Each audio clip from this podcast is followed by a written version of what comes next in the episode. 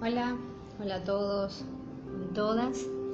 Bueno, este audio eh, va dirigido a quienes no pudieron estar en nuestras primeras clases y la idea es eh, contarles y presentarles la materia que no se encuentra hoy en, esta nueva normalidad de cursada eh, separados en burbujas A y B en la escuela y algunos días este, a distancia tal vez, depende de, la situación sanitaria que es tan dinámica, tan cambiante, ¿no es cierto? Bueno, me presento, yo soy la profesora María Isabel Singolani, soy profe de la Escuela Falcone desde 2019 en esta materia, proyecto de comunicación.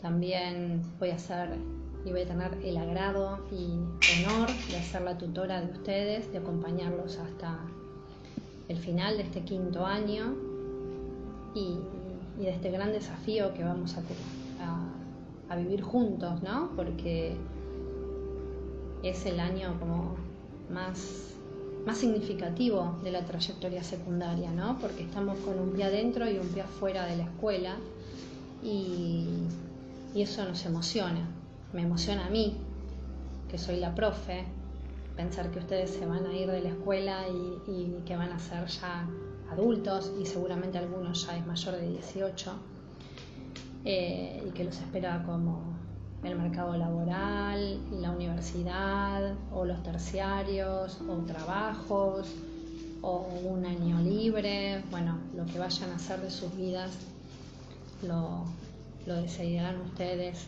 Eh, junto a sus familias o ustedes solitos. Pero bueno, digo, eh, voy a ser también su tutora, por lo cual también vamos a hablar en el espacio de EDI otras cosas que no, tienen que ver con esta materia y, que vamos a reflexionar también sobre el trabajo, sobre carreras, vamos vamos a hacer algo de orientación vocacional, eh, hablar de, bueno, no sé, de, muchas cosas, de intereses de ustedes también, podemos, este, me pueden proponer. En fin, no me quiero ir de tema con Eddie, después hablaremos de Eddie en el espacio curricular que, corresponde, pero bueno, eh, primero me presento yo, como les estaba diciendo, eh, me llamo María Isabel Singolani, tengo 39 años, soy profesora de esta escuela desde 2019 y desde 2017 eh, trabajo en escuelas públicas, también trabajo en una escuela ubicada en Villa Soldati en el turno vespertino y doy materias de introducción a la comunicación que ustedes cursaron en tercer año. Em, soy periodista también, trabajé muchos años en medios de comunicación, eh, digitales y gráficos, por decirles algunos, revista Mundo Gaturro, la revista infantil. Después trabajé en Infobae, hice colaboraciones para otros diarios, Clarín, La Nación, bueno y demás. Eh, también trabajé en una productora de televisión, en programas de ficción, eh, con un actor que seguramente conocen, que se llama Gastón Pols. bueno, no sé qué más contarles. me pueden preguntar eh, si quieren saber algo particular en el cole. Y mm, tengo dos hijos, soy hincha de boca, fanática de boca, me encanta el deporte, me gusta correr y me gusta nadar. Y amo estar eh, al aire libre, me fascina, vivo en Villa Crespo, que ya les dije, creo, en la zona del Sin Cambiador. Y, y bueno, nada, eso. Eh, yo creo, le, pongo mucha garra a las clases, mucha onda, pero bueno, en esto también les pido paciencia porque eh, esta materia es muy práctica y se hacen cosas en el aula y no es una materia teórica que ustedes tienen que leer y estudiar eh, como historia, por ejemplo. Es una materia que ustedes que es un taller. Ustedes tienen que venir a hacer. Piénsenlo, no sé, como el taller de costura que la, gente va y trabaja y produce una prenda. Bueno, acá es un taller de producción de, de piezas de comunicación para organizaciones comunitarias. Eso es como el resumen de la materia, del nombre de la materia. Así que en, el aula les pido paciencia en el sentido de que tenemos que cumplir un protocolo y ese protocolo implica que yo no les puedo dar papeles, ni fotocopias, ni el programa en mano y tal vez por ahora no podemos trabajar con computadoras en el aula. Entonces, si ustedes tienen celu, eh, estaría re bueno que lo tengan con carga y en, clases y vamos a trabajar mucho con los propios celulares y les escribí un manual con la otra profesora de, proyecto de comunicación de quinto primera, la profesora Mansur, eh, y vamos a tener sinceramente que, este, que trabajar como años atrás, cuando no, no había tanta tecnología, bastante leyendo y comentando los textos eh, o viendo videos desde sus celulares que yo les voy a proponer, o escuchando podcasts, eh, o, sí, viendo videos ya dije, eh, o leyendo noticias. También entrevistas que yo hice de organizaciones comunitarias, que las tengo grabadas, se las voy a compartir y las vamos a ver en clase y las vamos a debatir. Y ustedes, bueno, también punta a pie, les voy a dar como varias, varios ejemplos y motivarlos de esa forma para que después puedan producir sus propios contenidos. Bueno, así que en eso eh, sepan que necesitamos de sus dispositivos para, para poder hacer más dinámicas las clases. Y bueno, y que vamos a hablar mucho entre, entre ustedes y yo en clase. Digo, para que entiendan que no va a ser una clase expositiva de que yo me la voy a pasar hablando y ustedes escuchando y durmiéndose. bueno, dicho todo esto, eh, la materia se llama Proyecto de Comunicación Comunitaria. ¿Qué quiere decir y a qué va? O sea, tratemos de pensar qué es este título, eh, qué, qué quiere decir y a qué apunta esta materia. Bueno, pensemos en proyecto. ¿Qué es tener un proyecto? qué sé yo, no sé, tener un proyecto es ahorrar guita para irme no sé, a vacas, eh, de vacaciones a fin de año. Eso puede ser un proyecto personal.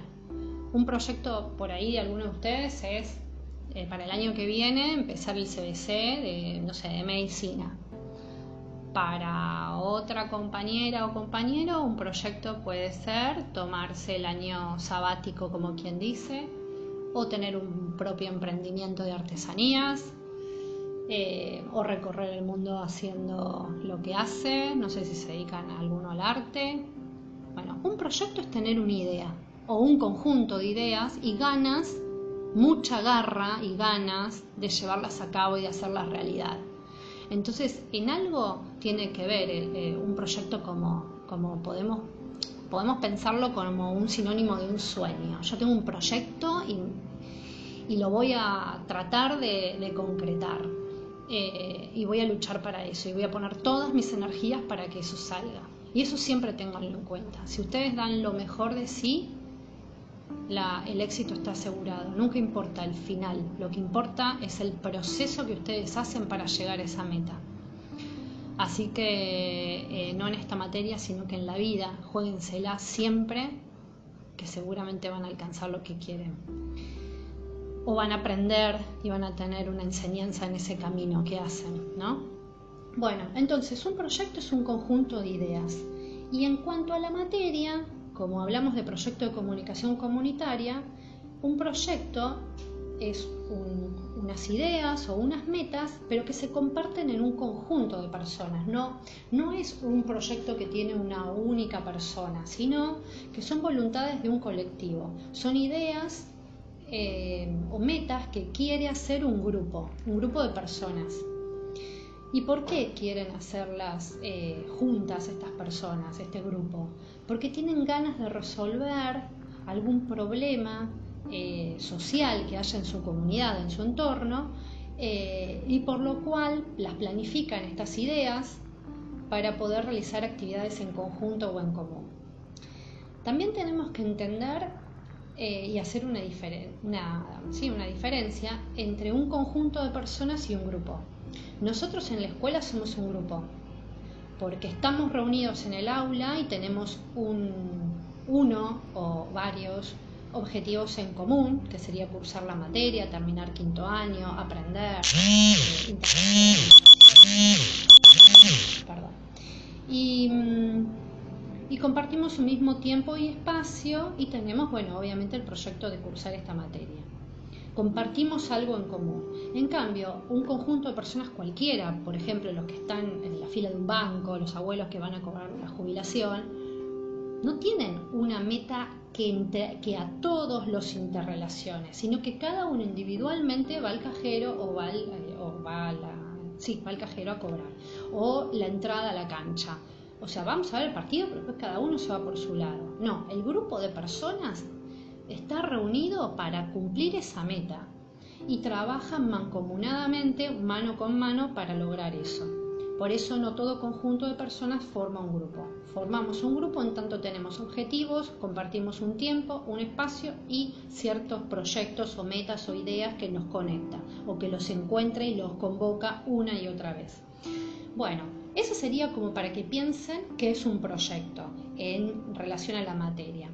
Proyecto de comunicación. Bueno, ustedes ya cursaron varias materias de comunicación en esta orientación de la escuela. Y la comunicación, ustedes ya sabrán eh, más o menos qué es. Pero recordando lo que habrán visto en, en tercer año en la introducción a la comunicación, ustedes sabrán que la palabra comunicación proviene del latín, de la palabra comunis, Comuni significa poner algo en común, algo en común con el otro. También eh, proviene de, de, comunicatio, que significa formar parte o participar en algo común. Entonces ese algo común refiere a la palabra comunidad, a lo social, al entorno, a, que, esos otros u otro con el que yo me relaciono. Entonces la, la comunicación es una transmisión de ideas, de pensamientos, de posturas, de ideología, de conocimientos, de saberes, de información.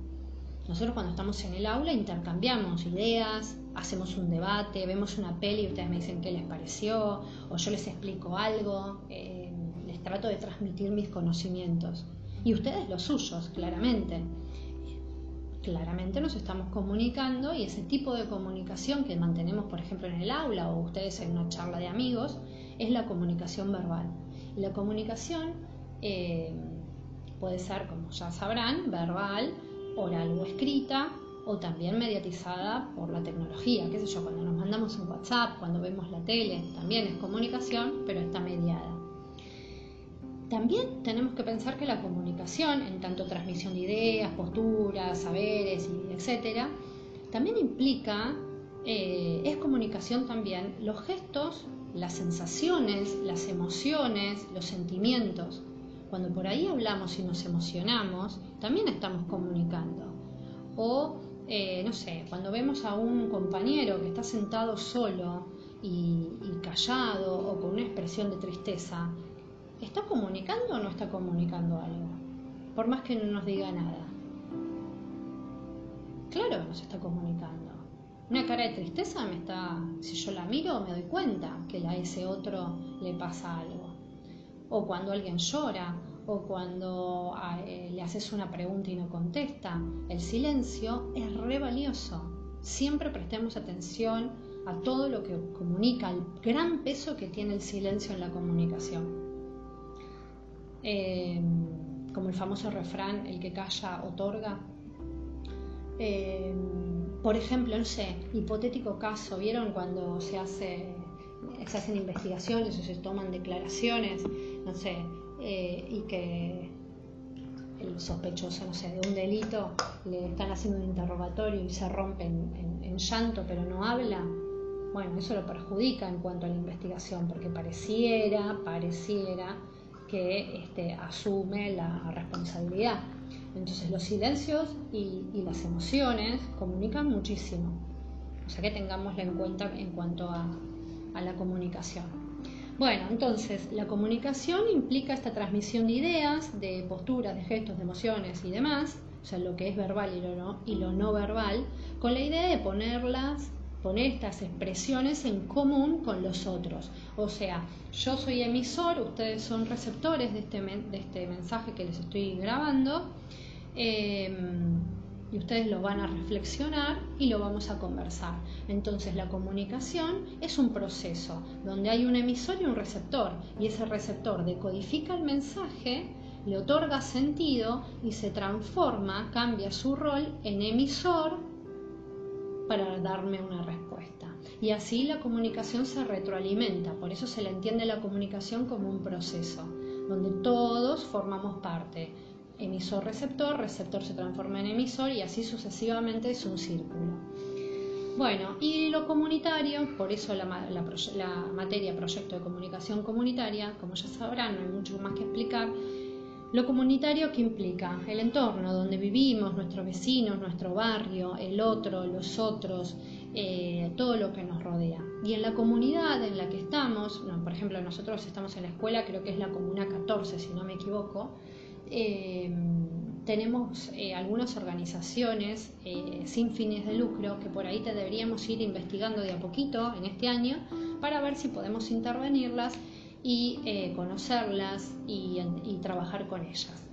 El año pasado trabajamos con la Biblioteca Popular Benito Nazar de Villa Crespo, que está como a 15 cuadras de la escuela, y hicimos en plena pandemia el proyecto de comunicación con ellos. Este año podríamos retomar algo de eso, un grupito podría retomar algo de eso. Bueno, eso sería el, eh, como a grandes rasgos la definición del título de nuestra materia y bueno, ya como ven, tiene que ver con, eh, con la comunicación y con la proyección de este, y la planificación de metas, de proyectos para intervenir en organizaciones no gubernamentales. Y, mm, o sea, en organizaciones que no persiguen eh, fines de lucro, o sea, que no buscan rentabilidad, sino que tienen como por objetivo eh, producir un cambio en, la sociedad. por ejemplo, un día lo vamos a ver más en profundidad, pero se refiere, por ejemplo, no sé, a las bibliotecas populares, a las salitas comunitarias de primeros auxilios, a, por ejemplo, una fundación que trabaje con eh, mujeres que hayan sido violencia de, eh, víctimas de violencia de género, bueno, y un sinfín de, otros ejemplos. Bueno, quería comentarles un poquito acerca del, eh, del programa de la materia. Nuestro programa tiene una fundamentación, unos objetivos y, unos, y los contenidos de la materia y la evaluación. Voy a saltear la parte de la fundamentación. Em, pero les voy a contar, a ver, leyéndoles y, comentándolos. Em, es un espacio curricular con formato de taller, por eso les explico que siempre hay que estar... Eh,